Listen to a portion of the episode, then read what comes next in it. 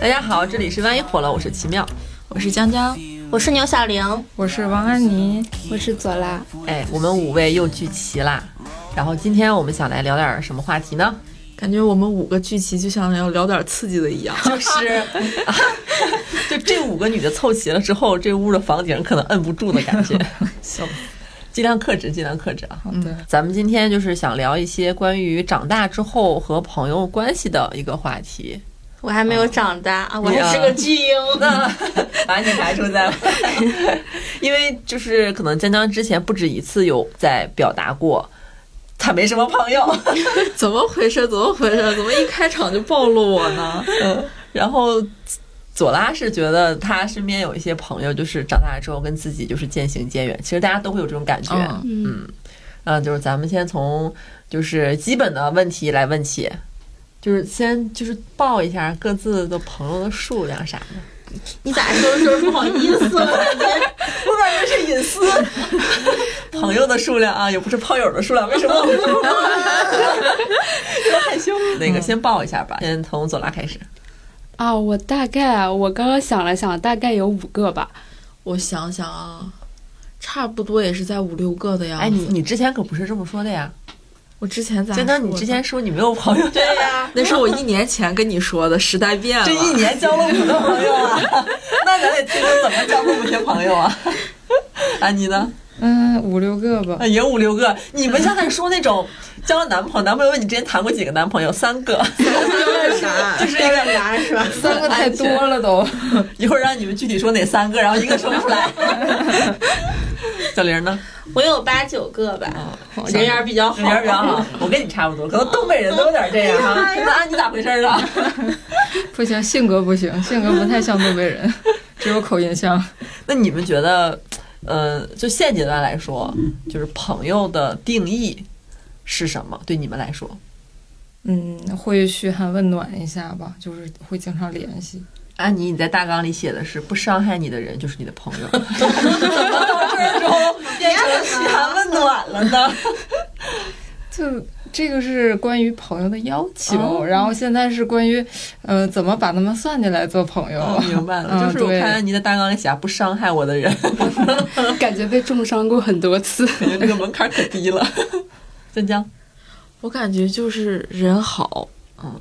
对，我现在就是年纪也大了，就是对朋友的追求也没有那么多花里胡哨的了，就是人好，然后天天的，反正大家一起就是能唠嗑，然后也不自私自利，然后我觉得最重要一点就是，我要是在他面前倒地了，他能把我送去医院；要是在急诊那等着，他不能扔下我跑了。这是男朋友的要求吗？挺重要的，就上了年纪，这太重要了。主要是他有相关的经历。嗯哦。这咱可以后面说。嗯嗯，走啦，还点名了还。我找朋友吧，我觉得得能跟我一起发疯，能跟我一起无聊的人。多疯？是偷别人卷子那种疯吗？是把衣服脱了躺床上的疯吗？不要旧事重提，过去就过去了。这这个疯不是说你《小时代》那种疯哈，就是那种人嘛，总会有时候突然发疯的，就是那种。我觉得你应该跟我们看到的你不太一样，就是我私底下是一个。就动动不不是，就是动不动就发神经，不是那种疯，是发神经，就连发好几个尖叫表情包的那种，是吗？表情包的人形状态就是我，然后我 我是那种，我是那种一边可以发疯，然后下一秒就会陷入一种很无聊的状态，就是总的来说就是精神不太稳定。那你的朋友的需要特质就是他需要稳定你吗？还是跟你一起？哦，他跟我一起。哇哇，Hello 树先生，就是总的来说需要一些病友。嗯，Hello 左女。他们对朋友的要求都好精神世界呀，不是？就是这要求听起来像是一些个刻板的那种套话，对，很安全，听起来哈。嗯，那我的也挺安全的。我对朋友的要求是我的饭搭子，嗯，我的饭搭子。然后之后呢，他他必须得善良，一定要懒，但是不能比我懒。对，这还有要求呢？就肯定得懒。他要是太勤劳的话，他会看我不顺眼。就是这意思是啥呢？就比如说江江，你爱爬山，然后他肯定就受不了。不行，就是一定要懒，但是不能比比我懒。嗯，就是这样。还有饭搭子，我们必须能吃到一块儿去。小玲，嗯我不太懒，我是不是不能做你的朋友？还好吧，你也没有很勤劳吧？哎呀，你没有很勤劳，大家都挺懒的，这桌子上的人。呃，我基本上是我挺看眼缘儿的，你看脸，我看眼缘儿，太虚了，这个事不儿。是就是 我吧？我觉得还不如我们这哎不是你们就是在见到一个人的第一面，不会有一种感觉，就是你们似曾相识。不会前世五百这个回眸妹妹 我好像见过。我的朋友基本上都是我靠这种感觉捞回来的。初中刚到学校，然后分班，班里所有的小孩儿你都不认识，你我就开始撒嘛呀，我就盯上了谁，我就觉得嗯，我要跟他做朋友，就那种感觉，你知道吗？就那种感觉。嗯然后我会偷偷的跟着他，他就是班级大扫除，他去倒水，然后我跟他说，那我跟你一块儿去吧，我是主动出击型的。哦，哎，那你刚刚来的时候，然后你天天问我说，哎，你们一个月写几篇稿子呀？哎，那个超市在哪儿？这只是同我，这只是新同事之间的基本信息套话。好的，想多了，没看上你，有有的有的，我这只是说以前那会儿不是啊。小嘛，对，啊，行，嗯等我刚来的时候，奇妙说，嗯，不敢跟小玲说话。我都跟小玲打字儿，小玲坐我斜对面小玲这个排版啊，我帮你弄吧。确实，我不敢跟他说话，我感觉小林遇到一些困难，我察言观色。笑相似。就是我最近有一个感觉哈，就是有一个同事哈，我我跟他我真的觉得挺想跟他当朋友的。是之前同事啊，对，我们没留住你的心，人太凉了什么什么 家花不如野花香啊！什么？但是这样的，就是我我俩呢，都是那种怎么说呢？感觉品味比较相似，然后都是喜欢那种喜欢大自然的那种人。但是我我也喜欢大自然呀。但我，哎呀，不是你，哎呀，不要对号入座。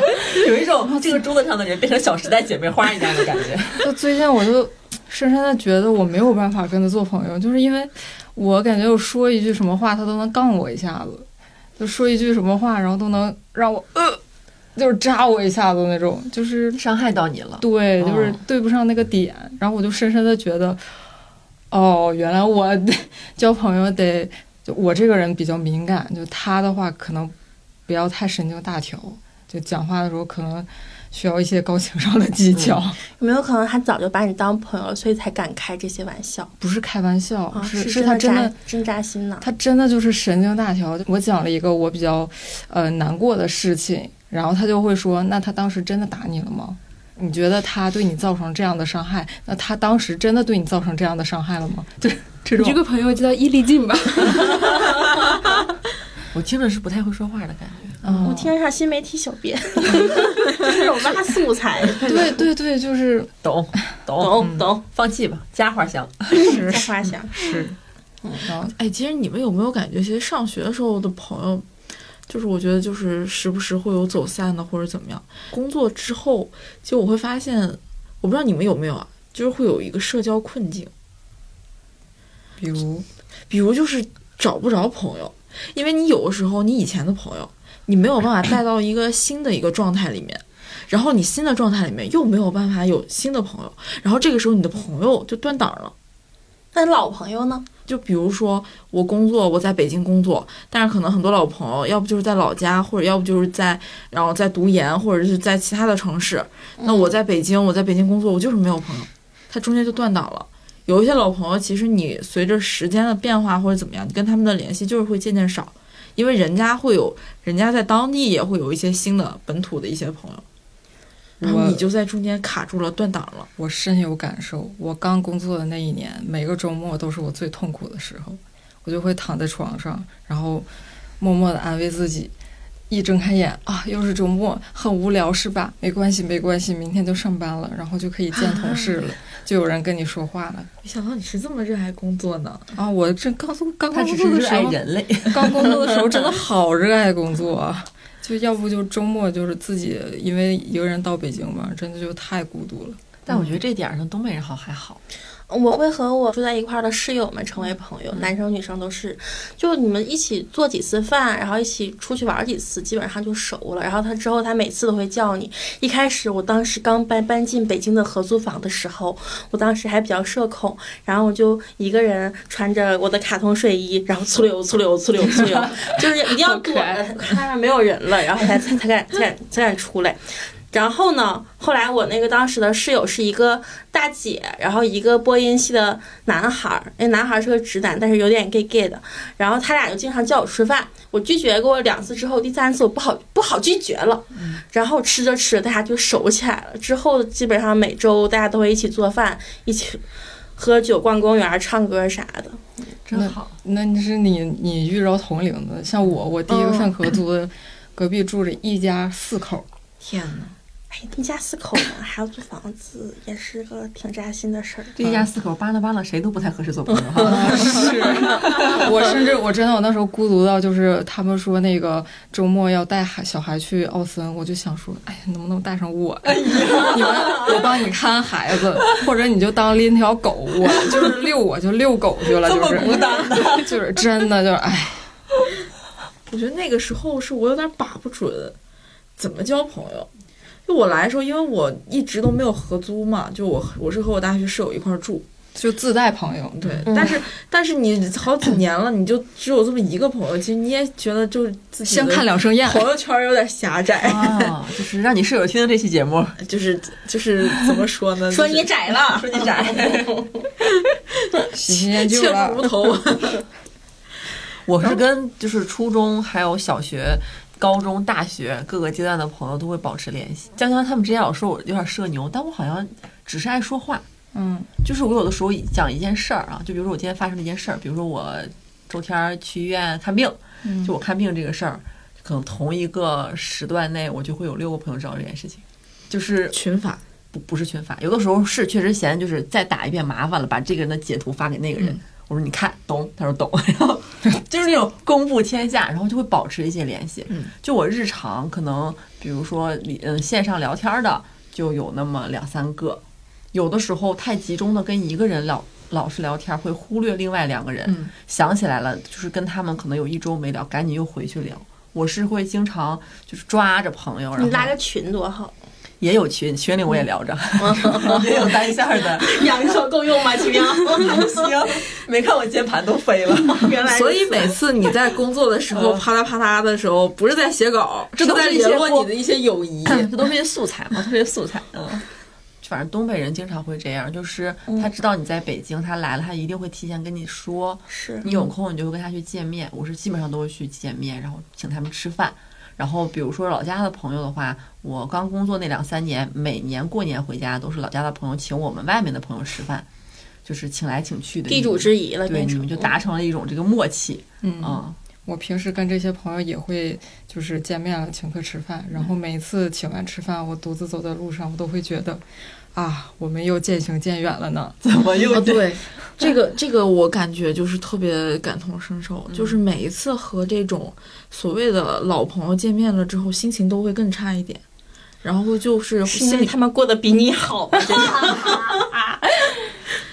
也也不是，有的时候就是你会感觉双方彼此的有一些想法。就是没法聊了，就你也不能每一次见面之后都是聊我们之前曾经的那些趣事儿。我们高中的时候一起聊了什么？我们高中的哪个同学他们在做什么？也不能总聊这些。那你一聊就会聊到你现在。就是我其实印象当中有一次挺深刻的，就是我回老家之后跟我一个认识很长很长时间，得有二十年了吧的一个朋友。见面，然后我俩吃完饭走在路上的时候，他问了我一个问题，他说：“你为啥要留在北京工作呢？嗯，你图啥？那有啥呢？”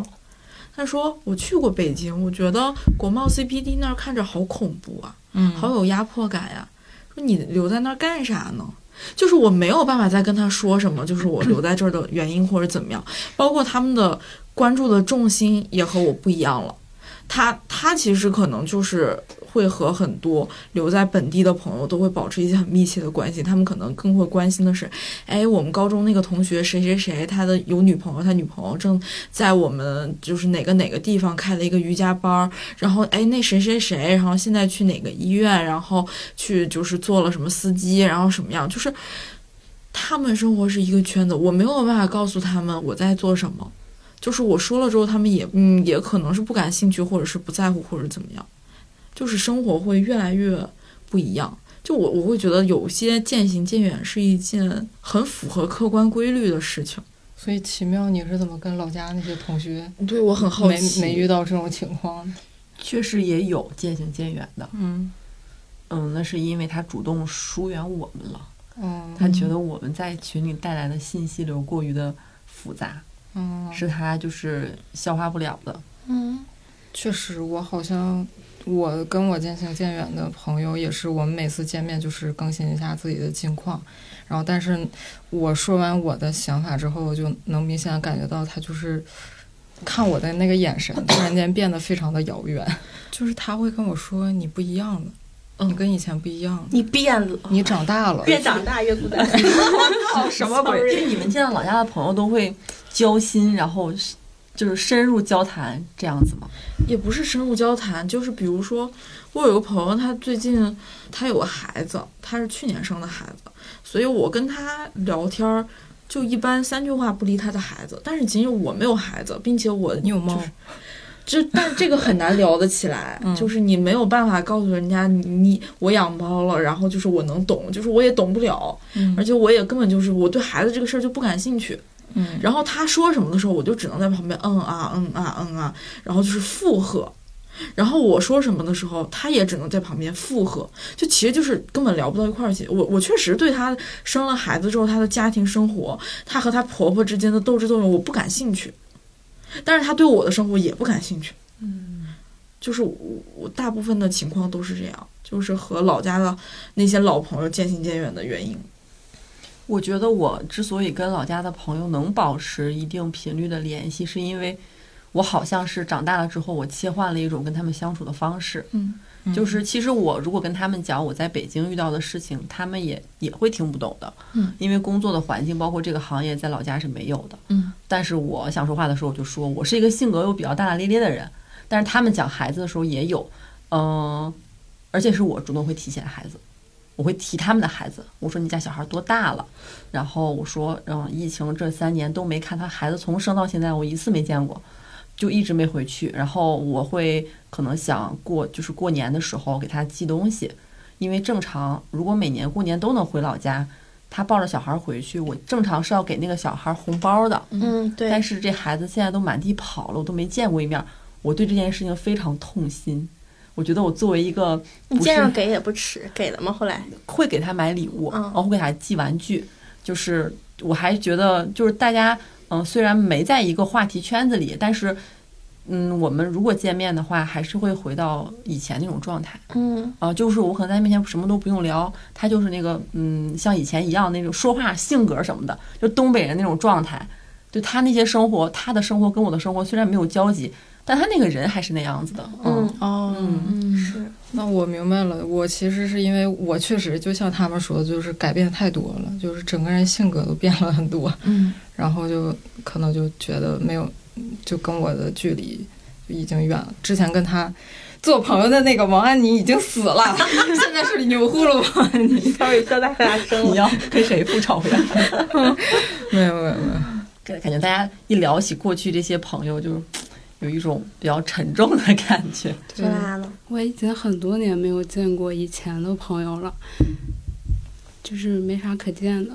那你这些哦 gay 朋友是哪来的？啥时候见？哦，除了他们，除了我，除了仅有的这五个朋友之外，我是说初中小学、高中的那些嗯同学，嗯都再也没见过了。那原因是啥？一个就是我也在离家太远了，然后还有一个原因是我是个能量特别低的人，就是我不管干啥事儿，我就耗能很大，嗯就是因为这个，所以在工作中也很难交到朋友，因为我光是写稿子，我已经耗尽元气了，就没有力气再去维持友情关系。好喜欢跟你做同事，因为我也是这样的人。然后因为这个能量很低的原因，就是那些已经疏远了的关系，我更不更没有力气再去维持了。嗯，啊，我们两个东北人，你们都是这种人。我只有一个走散的朋友，是因为一件事儿，但是我和其他老家的朋友现在回去还都是呃先吃饭，在洗澡先洗澡，先吃烧。烤，再洗澡，然后蹦迪，之后 KTV，都是这样一一条龙的。而且每次我们都会聊起，哎，那小孩儿啊，幼儿园的时候掉厕所里边这件事儿。然后每次再来一个各大老师的模仿秀，然后再说一说，好像我他们的生活和我确实不一样，因为大家生活地方都不一样嘛。但是大大家有什么事儿，好像都是互相会知会一声，比如说谁爷爷爷爷去世了什么的，还都想帮帮忙啥的。比如说我我有一个在在老家公园的朋友，然后他他升级了，升官了，然后我们在群里面，对我我没有没有那么高，然后我们就在群里面祝贺他这种的，就感觉还行，还还还能聊到一块儿去。嗯因为我不是很关心他的生活，我感不感兴趣，我更关心他这个人，因为都是很久很久的朋友了，对，都以前前后桌那种的，男孩儿女孩儿都没有什么没有什么避讳那种的，就还挺。珍贵的，我是这么觉得。然后包括上大学的时候，我们那个群名叫“激情男女的男女大学生在线裸聊”，后来现在叫“奋斗的小青年们”，就是一些好土啊！救命！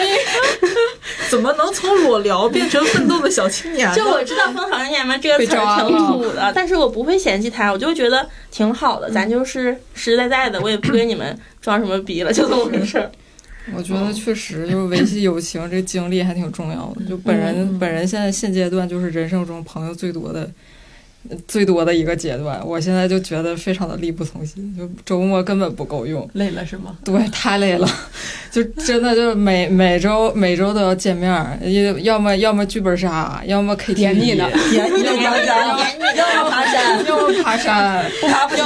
哎，环球影城啊，我去了两回呀，累死我了，真的是。然后我跟我那个大学那个室友，就是已经约了大概得有半年多了，到现在没见上呢，就是啊，太累了。我先声明啊，我只占了爬山那一块儿。剧本杀是别人占的，但是你也在。哎，我刚才听小玲说的时候，我其实突然间有一个想法，就是我不知道你们身边有没有，就是小玲这种，然后她其实会给你一种压力。哈，是吗？我总我总会有这样的压力，因为我有一个老朋友，其实虽然说是渐行渐远，但是说白了就是其实不可能说完全不联系，嗯，因为，有的时候逢年过节还得问问你回不回去啊，你回不回去要回去咱聚一下什么的，就肯定还得多少聚，但是你心里知道你们之间已经啊、就是这个关系已经不能那么亲密了，然后。但是我感觉他就会是一个回去之后，他会跟我约饭，但剩下的七天假期时间，他会跟剩下的六个人约饭，但是我可能就只会跟他这一个人约饭。所以他朋友多是吗？对他朋友特别多，然后会给我一种压力，就是有种这些渐行渐远的朋友，我是不是也应该去花时间去维系？但是我扪心自问啊，就是我是真的不想去维系，就是我我心里面是没有这个驱动力的，就是坦道你知道江江这番话用在东北的话来说是啥吗？啥呀你？这人不跟他交心的，不交心的这孩不，交心的，不能处啊心的可路呀，能处啊！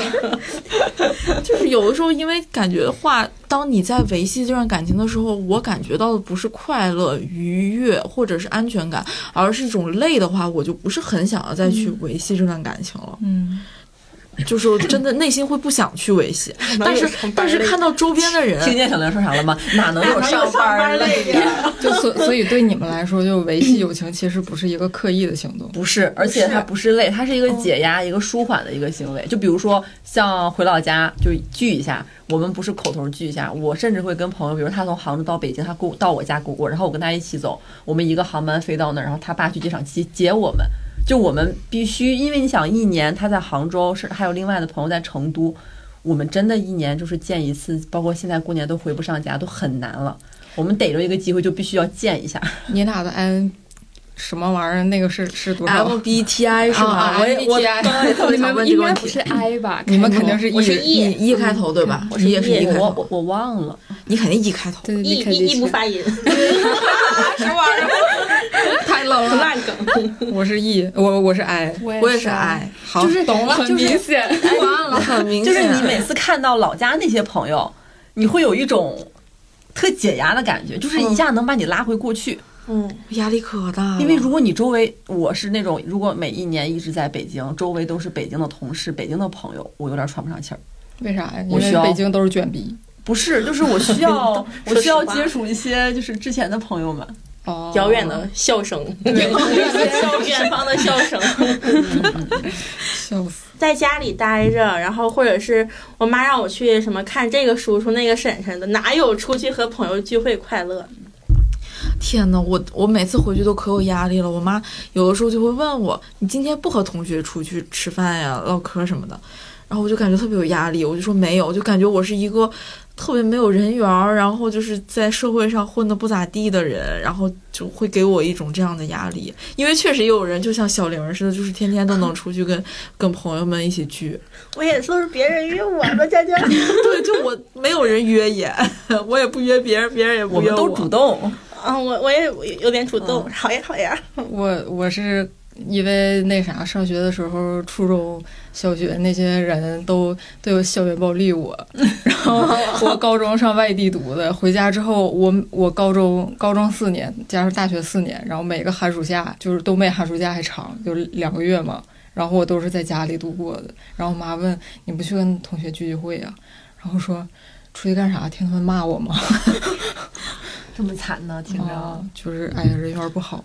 就我，我其实有一个初中的同同学，就是他对我特别好，就是唯一一个就是把我当人看的朋友。然后，但是我那时候没有珍惜他，因为啥呢？是因为我他喜欢看《一起来看流星雨我也喜欢。》，然后我觉得他看剧的审美太差了，我就很嫌弃他。这种朋友你觉得会有压力吗？挺有压力的。然后，然后我那段时间就是怎么说呢？他经常找我聊天，然后我就不怎么搭理他。然后上高中，他经常给我发短信，然后我就也就敷衍回一回。然后等到高三的时候，我突然醒悟了，我说：“哦，我错过了一个特别好的朋友。”然后我就发了一条微博，说说，那时候已经不用说说，我就发一条微博，我说今天是你的生日，然后我当时没有很好的对待你，但是我现在呃祝福你，就是李某某生日快乐。李某某然后，然后两年之后，就是有一个人就关注了我的微博，给我发私信，就是他，然后他说：“安妮是你吗？”我是搜到了，我就是没事儿在那个微博上搜我的名字，搜到你了，然后我俩就重又重新联系了起来。他没想到真有人在微博喊话呢。对，然后我就哎，当时我就特别感动，我就因为我到高中的时候人缘也不怎么样，然后就是还是没没有什么朋友，然后就啊，我多了一个朋友，然后我我这一次一定要好好珍惜他，然后结果跟他聊了几句之后，发现我俩就是我又开始嫌弃他了。他就是学习特别好，我那意思就是说，我哎，我贼喜欢北京，你到时候考到北京呗，然后咱俩还可以一起玩。然后他说不，我要留在家，我要好好陪伴爸爸妈妈，然后就又不联系了。我想起来，我初中就是最好的朋友，嗯，我们一共是五个人，五个女孩，我们身高差不多。毕业那年呢，当时有一个女孩不在，然后我们四个人在我们的操场上拍了一个合照，就是初中毕业那一年。然后拍了一个，就是可能每个人站什么位置，然后勾勾肩搭背拍了一张，对，就是对对，反正就那种穿的都特别土，那会儿还特别小，那会儿还是短头发，我还是个寸头呢，好像是，反正头发特短。然后拍完这个照片之后，就这就是我们这四个人里面，其中一个女孩就是我之前参加婚礼那个女孩，嗯，在成都。然后我们在成都那场婚礼上就要求按照初中那张照片再拍一次，好感人呢，就是站位什么的，然后姿势什么的一模一样，然后就把它拼了一张图发在朋友圈里了。就是你一看这个东西，他就，嗯，我就很感动，嗯嗯。其实我们高中就不在一起了，嗯。然后中间有一个女生还决定不跟我们做朋友了，因为她考上了嗯佳木斯一中。他爸说你你上这么好的学校了，不能跟以前的同学玩了，然后他就不跟我们玩了。但是他从佳木斯一中交不到朋友。我当时想多大点事儿啊，然后我就设计了一个局，让他们在新华书店门口相遇。你可厉害了，你设计局。对呀、见面迎面见面，然后大家就就和好了，就对那件事情避而不谈。嗯，真好。那个女生应该是单飞了两年吧，单飞两年。那你是什么担当呢？我我是撮合，我是和事佬担当。你是队长是吗？嗯，是。笑死，这让我想起了我在高中时候的那个朋友，然后我俩喜喜欢上了同一个男生。当然，我俩还是按你为为数不多的朋友，还能发生这么狗血的事儿。对，然后我俩当时还是就是知道自己也知道这种事情很狗血，然后就表面上就是把这个事情就是按下来，就是我俩绝对不会因为这个事情然后闹掰的，然后又粉饰表面的太平，然后其实内心里已经很看不上对方了，因为他就是我跟那个男生就是也发生了一点不愉快的小事情，我就已经不能跟他说话了，然后但是他。呃，经常还会打扮的花枝招展的去跟那个男生说话，然后每天看什么玩意儿？七月与安生的，七月与安生。对，然后后来因为了一些 一些已经记不清狗血事情，可能一些鸡毛蒜皮吧，然后就大吵了一架，然后大概就一一年半没有说话，最后在 在那个就是散伙饭上，已经毕业了嘛，散伙饭上，然后他过来说：“安妮，我们和好吧。”然后就一起拍了张自拍，然后把微信好友加回来，还删好友了呢。嗯，然后那时候真的就是我我我啊，我想起来了，我那时候是到北京来学画画了，然后我还在那个发了很长很长的短信，然后去骂他，就是你你跟我你跟我不喜欢的人呃玩儿，然后你还喜欢上我喜欢的男生，然 后就是我就是受够了，大概是这样。受够了。对，然后就是你不要再给我给我发消息了，我不会看的，我也不会回你的。他发了吗？回了吗？回了，就是那意思，就是我呃，他他占理，我也不占理，然后就大概就这样。哼，你以为你什么好人吗？会这么说？呃，大大概是这个意思吧。当然，两个人就是表现的都很差，嗯，就是我也很冤枉。哎呀，你不要这样，大概这样。我吵架这算什么呀？打架呀你！就就我和朋友，说实话，就是我和朋友闹掰，有些因为我觉得有很多渐行渐远的朋友，就是其实有点无奈。就我其实心里面是很接受这个事情，就是大家走的路不一样了，然后你就肯定要 say goodbye，然后再同时迎接一些新的朋友。就我心里一直是这么觉得，但是有一些朋友，就是你分的特别惨烈。甚至说实话，就是有一个朋友，当时分手分的比我和男朋友分手还痛苦。就甚至我跟他分手的那段时间，我甚至还得了抑郁症。讲讲，嗯，展开讲讲。就是我初中的时候的一个关系特别好的一个朋友。我我现在想来，我会觉得那个时候关系那么好，或者是我俩闹掰了那次，就是对我伤害那么大的原因，是因为确实也是那个时间初中嘛，就心智不成熟。有的时候你对每一个人的那种依恋关系，你其实是把握不了那个度。然后我俩关系就说白了就是真的贼好，然后就是那种我就总觉得我是人群当中特别的那一个，然后他也觉得他是人群当中特别的那一个，然后我们互相懂对方，我们彼此就是对方的知己。我以为你俩世界上只能存在一个特别的人，然后大概就是那样。呃，反正就是我会帮他去追女老师，然后啊，哦，对，他是他是他是 less，然后他会他喜欢我们的的那个中中学时候的语文女老师，然后我会去帮他追女老师，因为因为我是一个完全不会觉得他有任何问题的人。等会儿他没有问题，学生可以追老师吗？我想问啊，初中学生可以追老师，你们你们贵州这么开放？好，然后，而且包括那个时候，你看身边的人就听什么周杰伦、林俊杰，或者是还有什么 QQ 三大歌手，什么许嵩一起，来看流星雨。对对对，许嵩、徐良。然 后我们那个时候看的都是什么？因为他家是他很早就有了电脑。然后他家条件比较好，电脑啊，包括手机啊、联网什么的。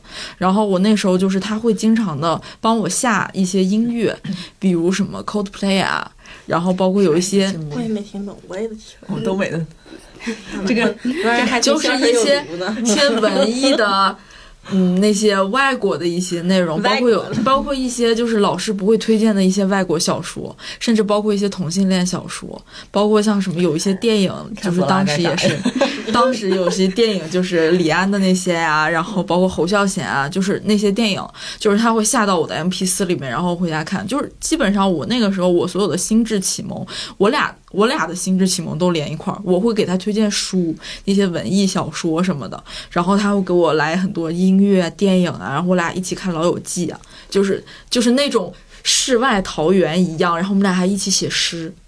写现代诗，然后一起去学校旁边破败的公园里面，他弹吉他，我们唱那个 Coldplay 的 Yellow，就是这种，就是非常的怪不得分的惨烈。大哥，真得一个花花这多大忧郁都是。是就可可精神上的那种连接了。然后平常就是也是那种关系特别好，然后包括有些女生会想来追他，他虽然喜欢我们的语文女老师，但是内心也觉得这是一种无望的爱情，然后觉得也可以尝试着和同龄人谈谈恋爱，但基本上就是每一个有意向的女生什么，他都会先过来问我意见。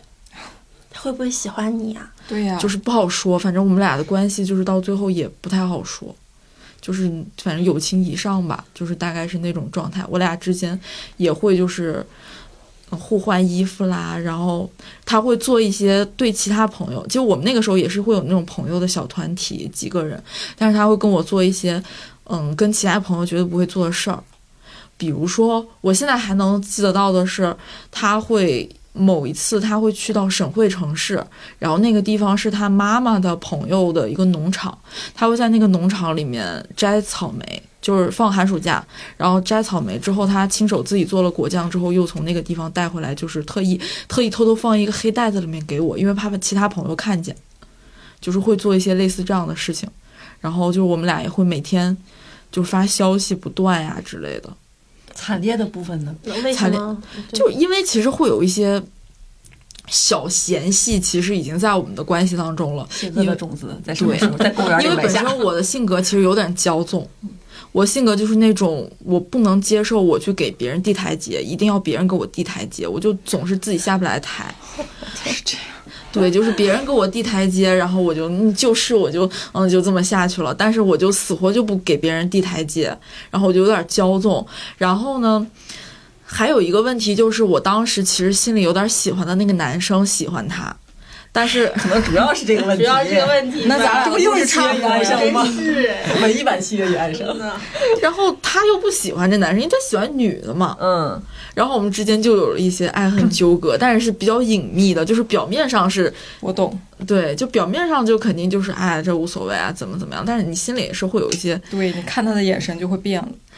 嗯，就是会有一些嫉妒，而且还有一个就是嫉妒的眼神吗？对，我觉得那个时候女孩子之间的感情真的很容易会有一种相互的嫉妒，嗯，相互的那种攀比。就有的时候他身边可能会有很多的人比学习，不是学习，就有的时候我们会攀比谁更优秀。这种优秀，就比如说谁唱歌唱得更好。卷逼，谁讲讲 老要去 KTV 的？你现在谁更有一些个人魅力？谁更有才华？谁收的情书更多？对，比谁谁卖辣条更好吃？对，谁身边男生献的殷献殷勤的次数更多？我我们学校都比谁砍人更狠。就是说实话，挺青春小说的。就那个时候，就是你内心会有一些嫉妒，你深深的又爱着这个人，然后你深深的又有一些嫉妒嫌隙在里面，就非常的青春小说。就闹掰了，就是有一个导火索，因为我俩就是定好了要在，就是呃初中毕业的时候会有一个文艺汇演这样的一个时刻，然后我俩就报了唱歌，嗯，合唱。我还记得这首歌的名字叫《最初的梦想》。有一天就是其实就很小的事儿，定好的排练时间，然后他突然临时放我鸽子。我就很生气，我就在电电话电话里面骂了他，骂了之后我就说咱俩以后别联系了，放狠话，放狠话之后他就真的不联系了，我也不给他台阶下，就这么硬挺着，挺掰了，就很幼稚，小的时候才会干这种幼稚的事儿。走啦，我讲一个更悲的，这直接下去，这节目没法聊了。你还有更悲的后面垫着？我不能讲，我讲我已经听得动情了，我在讲我那个很悲的是吗？也不算很，但我不想讲了，就是抱头痛哭是吗？对，就是感觉太，要不然我讲个好笑的，就 拉一下气氛，讲一下我跟我关系最好的 gay 蜜吧。嗯，然后这个故事大家听个乐就行啊。就是我跟他咋认识的呢？就是当时有个男生追我，然后他是这个男生很好的朋友，然后那男生就是性格有点腼腆，就拜托他来追我。但是呢，他其实一直暗恋这个男生。然后他就在帮这个男生追我的过程中，就跟我成为了好朋友。但是有一次，他过生日那天，他的好朋友也当时也是我的男朋友了，就问他说：“你想要什么生日礼物？”他说：“我想你亲我一下。”然后他俩就去男厕所接吻了。你在场吗？然后，然 后，而且我这个 gay 蜜当时毫不避讳，直接告诉我了。我听完，我就在那思索了很久。我说，就是我这算是被你俩同时背叛了吗？但是，但是，其实当时我对那个男，对他们俩这个行为，我没有一点点觉得很生气或者怎么样，我就是觉得很有意思。对，疯啊，就很有意思。然后，反正我后来跟那个男生分手了之后，但还是一直跟我闺呃 gay 蜜的关系很好。然后，我觉得那个契机是因为我因为我的脸型的原因，我上初中的时候一直被我同学嘲笑，说我脸很长。然后当时有个男生就一直说，一直对我说这个事，我就有点难受。然后我的 gay 蜜他是一个有一点点娘的人，但是他当时就是特别仗义、特别生气的。当着那个男生的面对我说：“他说你一点都不难看，你特别好看。” 就是可能是从那个时候开始，我跟他关系都就特别好。然后去年是认识的第十年嘛，然后我就去南京找他，我俩在秦淮河上看夜景嘛。然后当时他心情特别不好，因为一些感情的问题，我想要安慰他。我不知道怎么安慰，然后对面有另一艘船过来了，我直接扒着窗户喊：“对面有一吗？”！对，然后他就一下就开心了，就是我觉得。我很需要他这样的朋友，他也就是我们俩就互相救赎吧。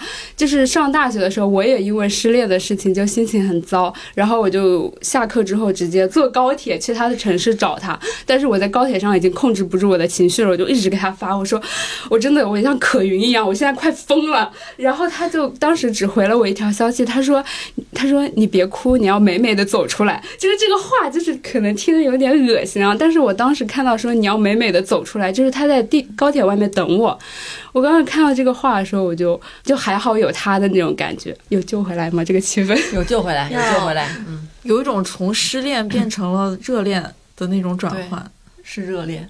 那我讲一个半湿不湿的恋吧，就是我想起来，就是我大学有一个朋友，我跟他不联系，不是因为渐行渐远，而是我主动选择离他远一点，不是因为他人不好，是我们无法做朋友。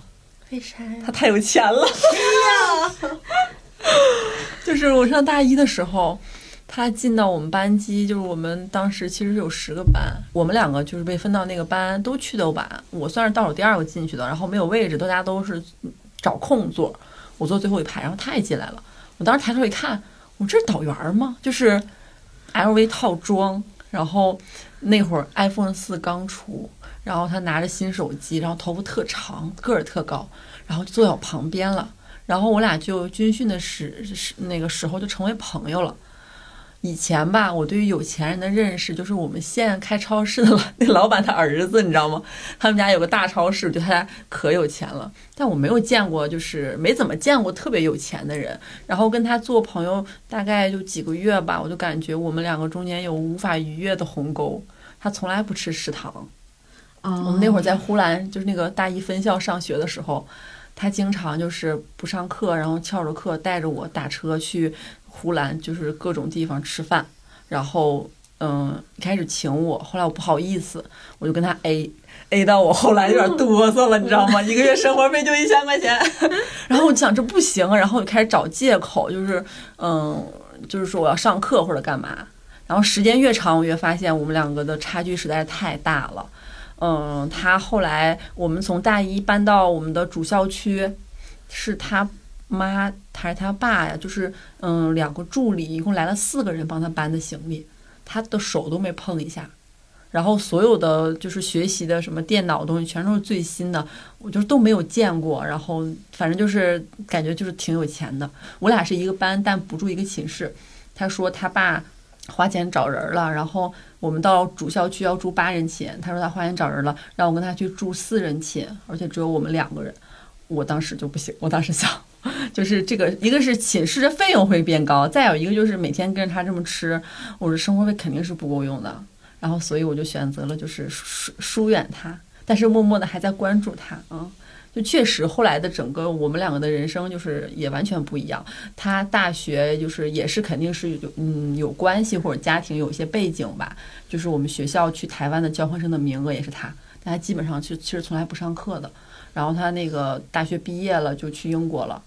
嗯，就是那几年我在北京到处投简历找工作的时候，他的朋友圈都是在国外，就是不同的国家。好难受。嗯，然后现在他回来了。就是他现在在北京，然后我也不敢跟他联系，不是不敢联系吧？其实早都没有必要联系了。而且我觉得还有一个原因，我疏远他，是我跟他在一块儿的时候，我觉得我心里有一种感觉，那感觉应该不是嫉妒，是我觉得我跟他比起来，他太发光了。他那个光真的就是有钱人家的小孩儿就是眼睛里面都是那种天真的，然后清澈的。他对你好就特别的好，不掺不掺杂一点杂质。但我在他身边，我就觉得我心里脏脏的，不知道是什么 会那种感觉，就不是脏脏，就是我觉得他真的，反正也不是说我吃过苦，就是他真的是完完全全过得特别特别的安逸的那种人。对他也不会表现他有多有钱或者啥的，嗯，就是那种状态会给我压力反而更大。他太好了，嗯嗯，但是我又不能跟他做朋友那种感觉。感觉还是背景造成的性格那啥，那个就我倒也有蛮有钱的那个同学，你们咋都有啊？反正在高中高中上的那个高中就学费蛮贵的，然后就接触了一些。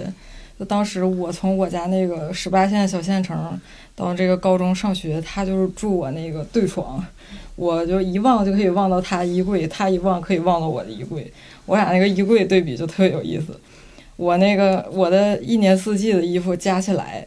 可能就四五件儿，然后放在一个小格里就放完了，别别的格都空的，我放点啥呢？我都不知道放啥。然后他的光是夏季的短袖，就那个衣柜就已经放不下了。然后他当时用的就是特别最新的那个苹果手机，然后而且他会他会拿拿这个东西来炫耀，就是他知道自己家里有钱，然后也会怎么说呢？他自己会调侃自己说。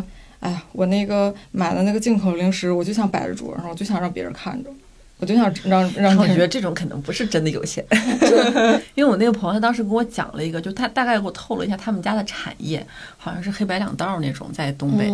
他就是有的时候我会拼凑一些信息啊，就是他们家好像是有这么几个女儿，然后他呃是最小的，然后其他的姐姐好像是所有的那个休闲娱乐的酒吧什么 KTV 全是他姐的。那个姐姐还是大学还没毕业，就是产业都是那种那种方面的，好像有。她还跟我讲过，她爷爷经常跟她说的一句话，就是嗯，就跟她讲钱不重要，什么最重要的是道义有道，这种话，你知道吗？你说，哎呀，他家真的好深不可测，到底干嘛的呢？我觉得你这个朋友的可怕的点不在于有钱，而在于有权利。哦，那那可能是吧，就凭就凭他就是这一一路的，就是。踪迹来看，我觉得他去的地方一一般人可能有钱也不太能去。嗯，那你们还有没有就是类似的？我有个走丢的朋友啊，只是不是是我俩是因为一个事儿不联系了，绝交了。我后来还去当舔狗去了，但也没没舔成功。是这么回事儿，就是他是我高中分完文理班之后，然后他是一个男孩儿，然后他特别喜欢 Lady Gaga。嗯。gay 吧，当时还不知道，当时他的性别是性别取向是比较模糊的，然后我俩就是慢慢的就成为了好朋友。他们家是在学校边上开那个烤肉拌饭和麻辣烫店的，然后我经常去他们家吃饭。他们家在学校里面，我们家在学校外面的一个小小区，但是他每天就无论春夏秋秋冬下大雪的晚上也好，他总会。就是绕出学校送我到家门口，然后他再走回来。有时候走着走着下雪，一下子人没了，看一下摔一个大摔一个大腚墩儿，就这样式儿的。然后吧，嗯，我俩成绩也差不多。然后他当时是喜欢我们语文老师，是个男生。就从高三的时候，他开始慢慢发现自己可能是个 gay 了。然后。嗯，他就把这个事儿告诉我了，然后我当时也跟他说，我说我特别喜欢那个谁谁谁，嗯，我我喜欢那个男孩，在台上演出的时候，我还会抠他的手心儿，抠出汗了。我说我说哎呀太帅了，抠手心儿，你这个叫 我说哎呀太帅了，因为我们当时都是跨着走的，就没有什么任何芥蒂。那男孩就是这个 gay 蜜叫李晓东，李晓东听见了吗？李晓东，然后我俩一起走，我俩天天一起走嘛，然后。别班就问说：“哎，李晓东边上那女孩是谁呀？”然后后面那人说：“李晓东他媳妇儿。”后来这事儿我们当时都能开玩笑，后来这事儿传到我俩耳朵里的。然后，但是我当时还是一个比较清纯的小女孩，我说：“哎呀，那凭什么呀？那我不干。”然后他说：“哎，你还你还挑上了。”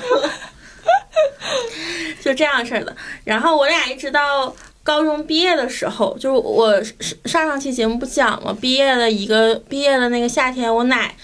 去世了嘛？我奶去世之后，其实那段时间我心情特别不好。高考完之后，我就把自己关在家里面。我爸我妈当时是在另一个房子，然后李晓东就每天就过来给我送饭，就还不收钱，送他们家的烤肉拌饭和麻辣烫。他家是开这个的，对他家是开这个的，就天天给我送饭，送了一个月，连着送了一个月。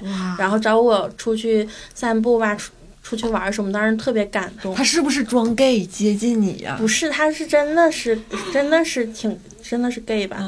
然后你自己都加了个吧。真的是 gay，就正好好好到三十天的时候，他就不来找我了。我跟他说话，他也不回我。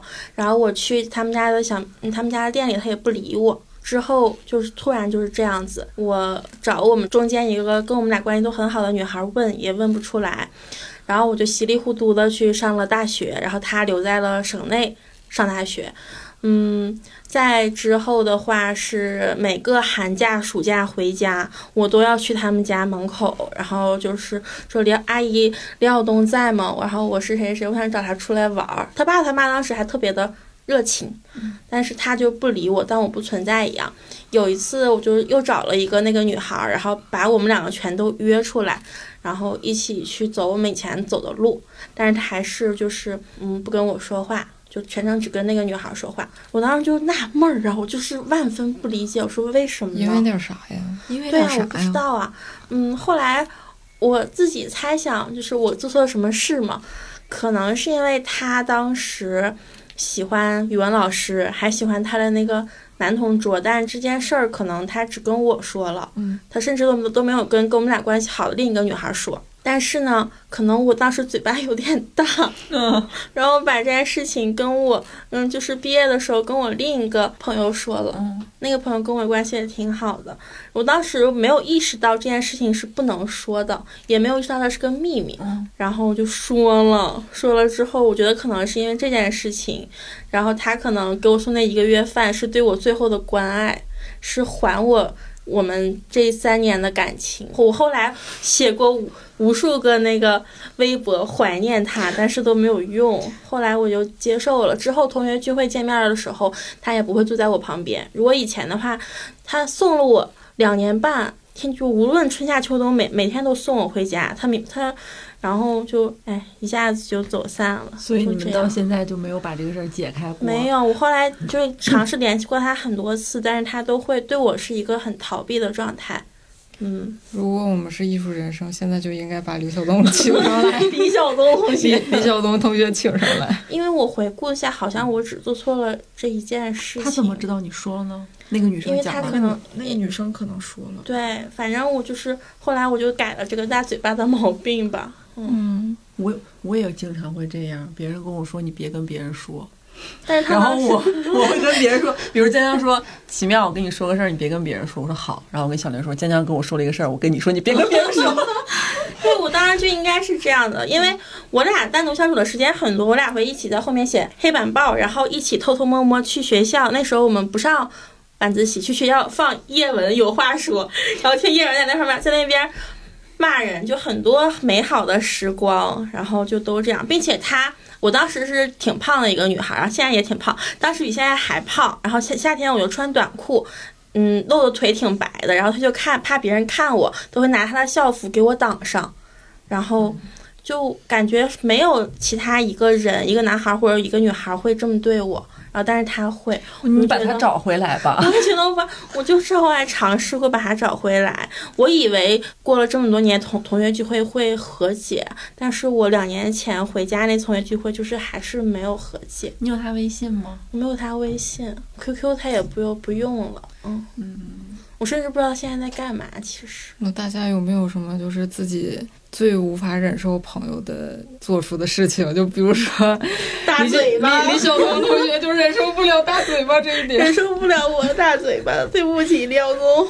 还是想着这个事儿，让我觉得还挺纠结。但是，比如说，如果经常跟我说这个事儿，你别跟别人讲。谁能真的忍住，真的不讲啊？真的不讲，不是那种说我这个确实挺难的，实在忍不住挑一个，就是。和我这一个圈儿里面毫无关系的另外一个朋友，他甚至都不知道这个事儿发生的那个人，他都不认识。对对对，是是。你跟他说了之后很安全，但是因为他找不到人，对，因为他他也不知道这个人具体这个事儿是发生在哪个具体的人身上的。然后我就有的时候憋不住了，我说憋不住了，我想跟你说一说，你不用在乎这个人是谁，真就是会容易憋不住。但是如果是那种。像是喜欢的男生这种，我不敢说，我怕他杀了我。那他 上学的时候这种事儿好像有点敏感吧？我天呐，我天呐！要是要是有人跟我那把我喜欢哪个男生的人说出去，我的天呐！啊，代入了一下。嗯，我也不知道他是不是因为这个事情，也可能是因为他想跟高中好朋友都断了联系，开始一段新生活吧。不知道，那他你连他现在在干嘛都不知道？不知道，因为那个假期其实就他对我还是挺好的，嗯。一个月的烤肉拌饭，加麻辣烫，就是中午和晚上换着样儿送。麻辣烫很重，你说你是想这个人还是想他家饭？他 家饭确实也挺好吃，听得我都饿了。那你们有没有那种主动的远离了这个朋友？就是你主动性的选择跟他 say goodbye 的？嗯，就我之前那个比较有钱的嘛。嗯，还有一个就是北京那个传销的。传销的那个故事，大家可以往前面的几期。确实，好像我生命当中走过的这些形形色色、或近或远的朋友里，就是嗯，传新型传销的那位朋友，确实让我胸口不太舒服。就是我每次路过小街桥、雍和宫，我刚开始的时候，我搬离的胡同，我都不敢回去那条街，我不敢回去。就有一次公司团建，在那个五道营里面的一个日料店，我当时我就觉得我跟那条胡同就隔了一一一排房子，我有点喘不上气了。嗯，我想起他还是挺难过的。嗯，我觉得我们两个如果没有这件事儿，是不会搞成这样的。嗯嗯嗯，我上学的时候也会生朋友的气，对，就是当我发现这朋友怎么这么自私，嗯，哦，对，自私，嗯，自私是一个点，但是很快我就会。安慰自己，就我在朋友圈子里充当的角色是一个发现其他两个朋友有一些矛盾，我去调和。啊，我也是，嗯，我去调和，我两头听，我就跟他说，哎，你别跟他一样，他就这样。我再跑这边来说，他就那样，你别跟他一样的，两头这么说。你跟李晓东需要一个他，谢谢你，奇妙。你家搁哪儿来着？黑龙江牡丹江。他想要去你家上门调解。我你去那麻辣烫店儿，跟你说，你别跟李小能一样，他嘴就那么大。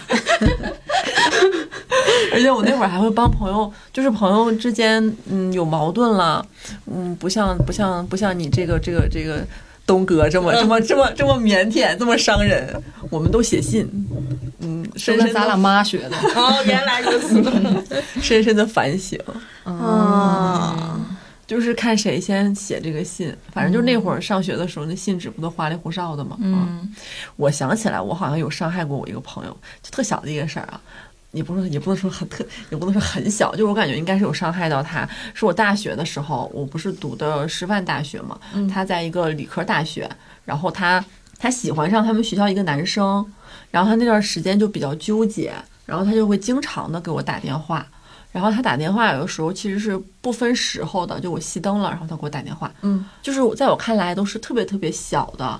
可能男生发了一个这，他说我该咋回呀？他就老这样问我，就是电话打的太多了，然后都是这个男生的事儿，我就有点烦了。我那会儿大学的时候我就有点烦了，然后我就会在他说的时候，他说了好长时间，一直在倾诉他的这些感情，然后然后我就有点不知道说什么，因为该说的、该分析都分析过，我感觉我已经分析好多次了，我就不想有什么回应了，然后。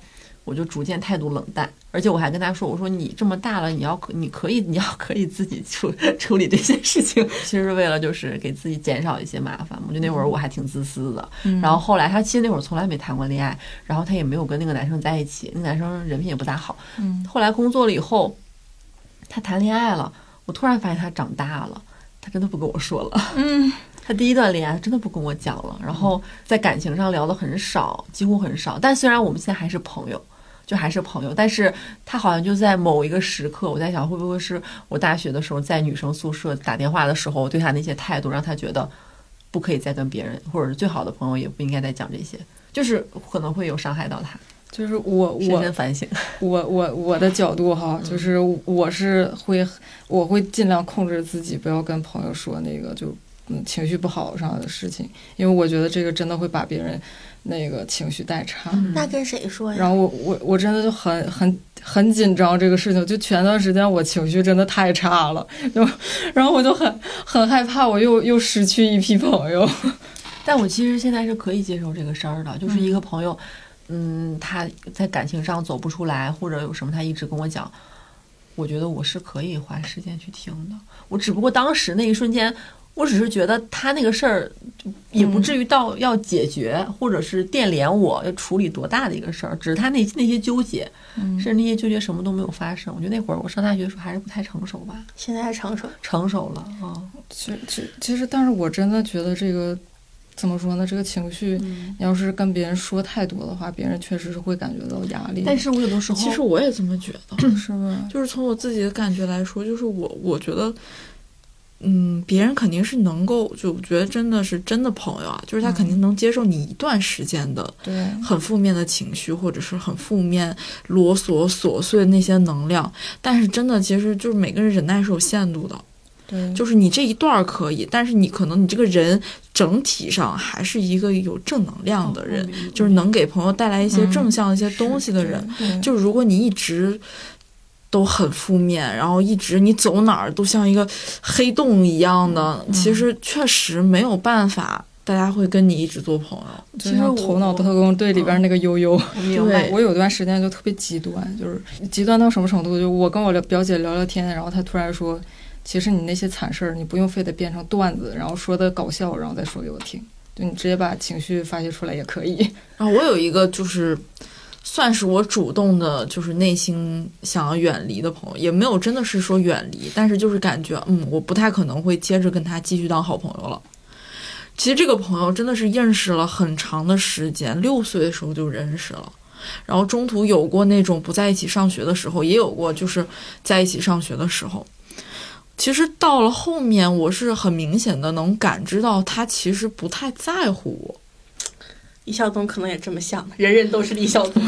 就是我会感觉他有什么不顺的事情，他会想着跟我说。嗯，但是我有什么好的事情，他其实并不会真心的为我而开心。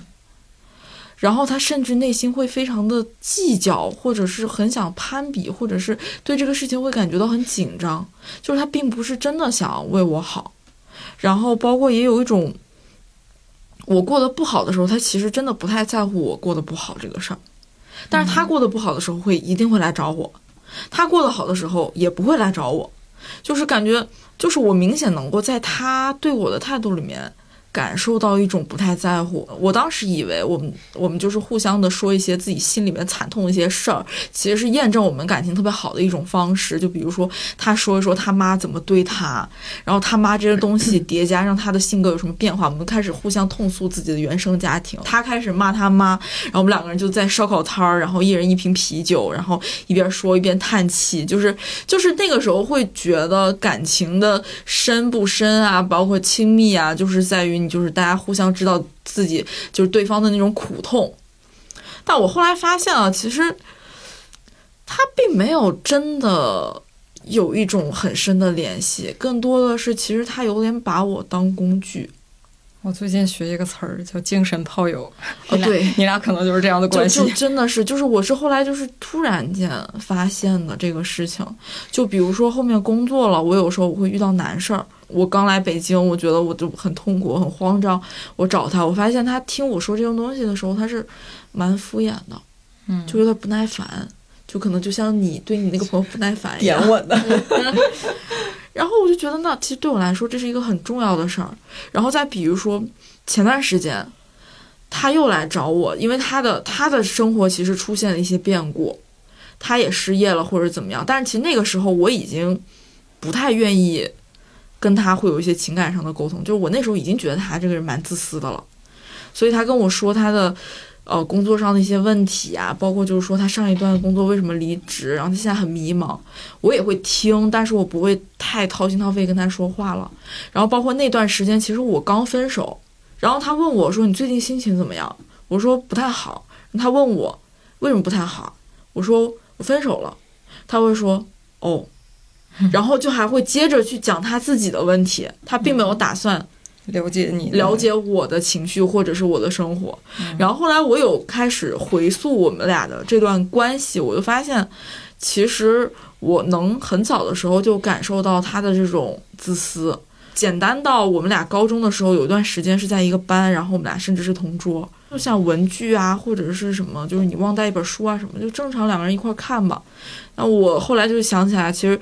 有段时间，他根本就我如果忘带书了或者忘带卷子，他不愿意给我看，啊，他会觉得很麻烦，他会觉得那我本来放在放在我的面前，这本书放在我面前，我我看着是很方便的，但是我放在中间，我还要照顾你看不看或者怎么样，就是很麻烦，这是一件很麻烦的事情，很自私的人。那这个时候就不应该做朋友了。嗯，但是那个时候我会有点懵，因为还有就是朋友关系嘛，就有的时候就是你陪我去做一个什么什么事儿，我陪你去做一个什么什么事儿，我平常也会陪他去做一些他想做的事儿。然后那天我就特别想让他陪我去买一个什么东西，然后他就说我就是想早点回家。我说我们俩家就是也顺路，要坐同一趟公交。他就说我就是想早点回家，我不想陪你。然后就是，我就一直在那儿说，哎，你陪我一下嘛，陪我一下也不是很花时间，然后就是稍微绕一个路，他就会跟我说，凭什么你一定要要求我去干一些我不想干的事儿呢？然后我当时就懵了，我当时觉得他说的有道理，你被 CPU 了，对我当时真的觉得他说的有道理，我说。好像确实啊，就是我是不是太强人所难了？但是就是我是过了很久很久之后，我才发现有些事儿就是他对我也没有什么好处呀。就我也是在陪你做呀，但是那个时候我就做了呀，因为是朋友嘛。就是我为了这段关系，我可能就是会有一些付出，我就是可能会做一些什么。但是你是不是也会为这个关系而付出一些什么呢？就是会有很多这样的细节。然后包括就是因为我上大学了之后，其实我生活有顺风顺水过一段时间，就是包括减肥成功，然后就那个时候会比以前漂亮很多。然后他那段时间也会给我一种他其实不是很喜欢，或者是不太能接受我变得好看很多这个事实的一些事儿。就比如说我俩同时去试一件衣服。然后拿给我的是 S，拿给他的是 M，然后他就会那一整天都非常不高兴这个事儿，然后我在旁边就会觉得特别的尴尬。所以他还有别的朋友吗？他有，他有很多朋友，但是他他对他们也是这种方式吗？我不确定，但是感觉可能他朋友其实还挺多的，但是亲密的朋友我我不是很确定。因为他跟我算是确实是比较亲密的朋友，然后就是一来二去的这样的一些事儿，然后后来延续到后面，就是他总找我当情绪的垃圾桶，而我，而我的情绪他漠不关心的时候，我就突然间就觉得，那这个朋友不想再交了。就算我们俩之间真的是有这么长时间的一个关系，互相知根知底儿，但这个朋友，我觉得就是我我没有办法再跟他走下去了。我我其实我想起来，就是工作以后，大家在跟。工作以后认识的朋友，在聊天的时候，可能就咱们以前像江江这种，我说这件事儿，你应该听我说完，并且给我反馈。嗯，但是其实现在大家好像是会，嗯，一个聊天对话框，他他说他的，我说我的，两个人说两个事儿，噼里啪啦说完事儿了，所以还是跟学生时代的朋友是不太一样的感觉。嗯。但我要要加上这种事儿的话，如果如果对方只把我当情绪垃圾桶，然后不接纳我的情绪，我就说我说当初我那么帮你，现在你是时候报恩了。然后说，现在必须听我说。我也可能会写一封信，你就写信我写一封信，然后我就一定要用最好看的信纸，让他羞愧。你现在也是这样吗？我现在不，但是我在北京啊，想起来你一说现在是不是这样？我老家那个朋友在北京，我俩有一次那个不高兴了。他给我写信了，我那会儿都上班了，啊，他寄给我的，嗯，然后又突然给我发微信说，我给你写了封信，我我给你寄过去了，我说啊？啊，咱这个年代，实在没咱发个 email，车马邮件都很慢，然后他说什么？他说你别生我气了，我给你寄了封信，然后那封信我收到了以后，我就没敢看呀，我就一直攥手里，因为心里还是对他有气儿呢，然后就攥着那封信没敢看，然后那天。那个那会儿我还谈恋爱，然后我跟我对象嗯开车去顺义，然后在那个高速上，当时我把车窗摇下来，我觉得这个场景正适合看信，我就把那个信从我包里掏出来了，然后我就开始读，我就开始看，然后就开始哭，我就那个眼泪就必须要看向窗外，你知道吧？然后眼泪吹干你的泪水，吹着，然后那个高速那风呼呼的，我对象就咋的了？这是。看前男友的信，别吵。看前男友的信，说这个是前男友。哦，打扰了。然后，然后那个我看完那个信，我就跟他和和好了。哦，对，写了三页纸还是两页纸？哎，这信放哪了？现在我都有点想不起来了。说，我听完了，我心里就在想，这写信这事儿是咱学还是不学的？我觉得是我们俩的一些小学或初中的时候一些毛病吧。嗯，就这是他只要用这招，估计还是好使。嗯，工作之后遇见的朋友可能就都软疏远了，不会再嗯那个嗯不再会真的把脸面撕的很难看。嗯，我今儿今早上还是这周我忘了，我听了我平时听的一个播客，他也在聊朋友这件事儿。然后废话，对我也特别喜欢他们那个博客，这是可以在博客里讲的吗？然后我听到肥姐老师说，他有的时候跟朋友在一起会有营业感。我其实有时候会觉得，工作以后认识的朋友偶尔会有这种感觉，嗯，就是有一种我要营业了，我跟他在一起吃饭，然后那我跟这个工作以后认识的朋友见面吃饭，应该不太能太保持沉默，就是我各看各的手机，那肯定是不太行的，就还是要聊天儿。但是跟老家的朋友，我可以各看各的手机，然后大家也不会觉得你不尊重我。我不知道是不是只有我这样。其实我跟大部分的朋友其实都会有种感觉，可能我是 I 人，就是 I 人，就是你无论是多好的朋友，多么亲密的朋友，大家都关系多好，就是你跟大家就是社交时间长了，他就是会累，嗯，就他就是一个耗能的事儿，他就不可能越嗨越快乐，我越精神就不可能。我感觉我在。工作之前交的朋友和工作之后交的朋友中人格是不一样的。嗯，然后我在工作前交的朋友中，就是我一定要是那个 C 位，我一定是会那个会发脾气、会矫情，然后会故意甩脸子，然后他们过来哄我，然后我再回去，或者是嗯我们吵架，我过去递一个台阶的那种人。工作之后，我更像是处于一个安抚型的人格状态，我不太会耍脾气什么的。我刚才突然想说，就是成年了之后，然后出来工作之后的很多朋友是，就是有的时候会明显感觉到自己在营业，嗯，但其实我我自己是觉得这种营业关系还挺好的，就我是觉得营业意味着什么呢？就意味着其实你不再是一个完全很自我的状态去面对这些人了。你之前就包括我对我之前的那个朋友，我会很骄纵啦，或者是我脾气会不好怎么样？然后我现在认识的朋友，我会有意的去克制这一块儿，因为我觉得那个时候是犯了一些错，然后或者是我性格当中有一些不太好的地方，我现在会努力的克制，以一种成年人的状态，然后尽量包括就是少给大家一些负面的能量啊，这些我觉得都是一种刻意的控制。其实我是觉得我们。更比之前来说，更学会了如何去维护一个感情。嗯，然后其实我还觉得，就是我当时，因为我应该是二一年，反正就是去年或者是前年的时候，我就是我当时就是特别的苦恼，就是说我社交困境，我没有朋友这个事情。然后跟奇妙说，我特意还跟奇妙取取经，我说怎么才能拥有朋友？你的朋友都是哪儿来的？我当时脑子里面深深的记住了，然后偷偷偷偷学习。我说啥了？我我忘了。没事儿，我都记得，都都融会贯通了，现在都。然后我我现在是感觉，就其实我们这种北漂，然后在外面，其实没有朋友真的是挺苦的。但有的时候，朋友其实有的时候特别像是你在这个城市的亲人，嗯嗯，他让你在这个城市有了一个小小的关系网，你不在于悬浮在这个地方了，你不再是只有你一个个体。然后其他东西都和你没有关系，你没有工作之后，你和这个城市都没有关系。但是当你有了一个朋友之后，他就像一个小小的关系网嵌在了这个城市里面。你就算是没有了工作或者是怎么样，你不会感觉到特别的虚无和悬浮，它会让你的生活多少会变得有意义一些。就是我每次回自己家的时候，我都觉得就是啊，这是一个出出租房，就很少有那种我我开玩笑说这是我的家，但是我知我知道我心里并没有那个归属感。但是我去我的朋友家就不一样，就一开门就有一种那啥，就是像回到姥姥家的那种感觉。有朋友就有家呀。嗯，其实我当时来北京的时候，嗯，就是我当时说我感觉我伤害到他那位朋友。嗯，就他在理科学校嘛，然后当时其实我毕业，我很迷茫。那个时候我就想，同学都在去面试老师，然后去考试什么的。我想要不，我我不知道我要干嘛，我很很很很迷茫。然后别人干嘛我就干嘛。然后我这个朋友就特意从嗯那个哈尔滨工工程大学打车，然后就是他要跨越一整个区嘛，来江北这边找我，就就为了跟我说。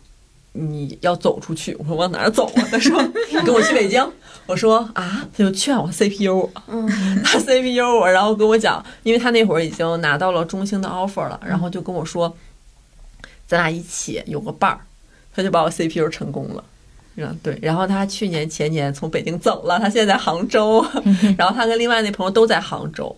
然后其实当时他在北京的时候，就是之前他没走那几年，我每次嗯，就生活里出了问题，就是比如说遇见传销那次，我基本上可以不分时候的给他打电话，嗯，然后他立刻就会过来。而他每次就是来的那个速度，都让我觉得北京很小，嗯，哦，就是北京没有那么大。就像你平时找你的别的朋友约个饭，大家可能会觉得不方便，或者是嗯忙，或者是看时间。但不管我什么时候，只要我遇到问题了，我哭着给他打电话，你知道吗？他就会特别快就过来了。啥是朋友？我就感觉在北京哈，就朋友就是你可以把它写在。滴滴的紧急联系人上，然后治病的紧急联系人上，然后我想，我如果现在在北京的这两个朋友也离开北京了，就跟就跟抱着我内衣去广州的那些朋友一样的话，我的紧急联系人上都不知道写谁了。嗯嗯。我可以给你开放这个权限，好，谢谢你。然后晚上把手机调成静音模式，给你一个安全感。是的，我写紧急联系人的那位朋友，每天晚上手机都是静音。后来我知道这件事情之后，我跟他说他是我紧急联系人，他就把手机调成响铃。哦，就是我感觉我从朋友身上学到了很多，就我不太不太会跟人就是相处，然后就有。朋友一多了之后，然后就发现自己跟家人的关系也变好了，然后自己也会跟男生相处了，然后甚至还谈了恋爱。那我是觉得，就是咱们聊下来，就会感觉，其实我们平常好像总会把友情会放在一个比较靠后的位置上。就比如说，就是你肯定亲情放前面，然后甚至就有些恋爱脑啊，就是你会把爱情放在友情的前面。那友情可能有的时候它就是会不断的顺延。但有的时候你会感觉它很重要，有的时候有一场，就是怎么说呢，B E 的 B E 结局的友情，有的时候对你的伤害真的是不亚于一场分手。然后有些朋友他对你的那个重要性，其实也不亚于你身边的亲人或者是男朋友。然后甚至有的时候，他甚至是有可能是你还在这个城市的一个意义之一。嗯，我觉得朋友就是很舒适的一种关系吧。嗯。就是那种，就就是你说的那种营业的状态的时候，我也是那种表达欲很没什么表达欲的人。但是朋友呢，就是那种他往我边上一坐，我就开始讲，我就可以源源不断的跟他讲我从来不会跟其他人讲的话。就是我也不担心他会像小林一样大嘴巴说出去，他爱说就说，就是他爱说就说，就是我只想讲给他听。如果我有小林这种朋友，我就会。就是可能我能量很低，我可能 social 到最后我已经不想说话了。但如果我看到他还是在很开心的在那营业，我会很开心，因为我会因为他开心，然后我开心。嗯，我快乐，所以你快乐。对，真的需要一些艺人朋友。好，我们今天节目就到这里啦，那我们下期再见，拜拜，拜拜。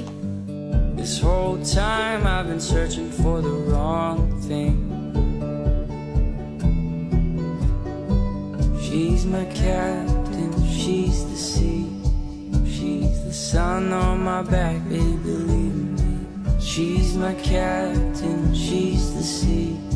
She's the sun on my back, baby, believe me.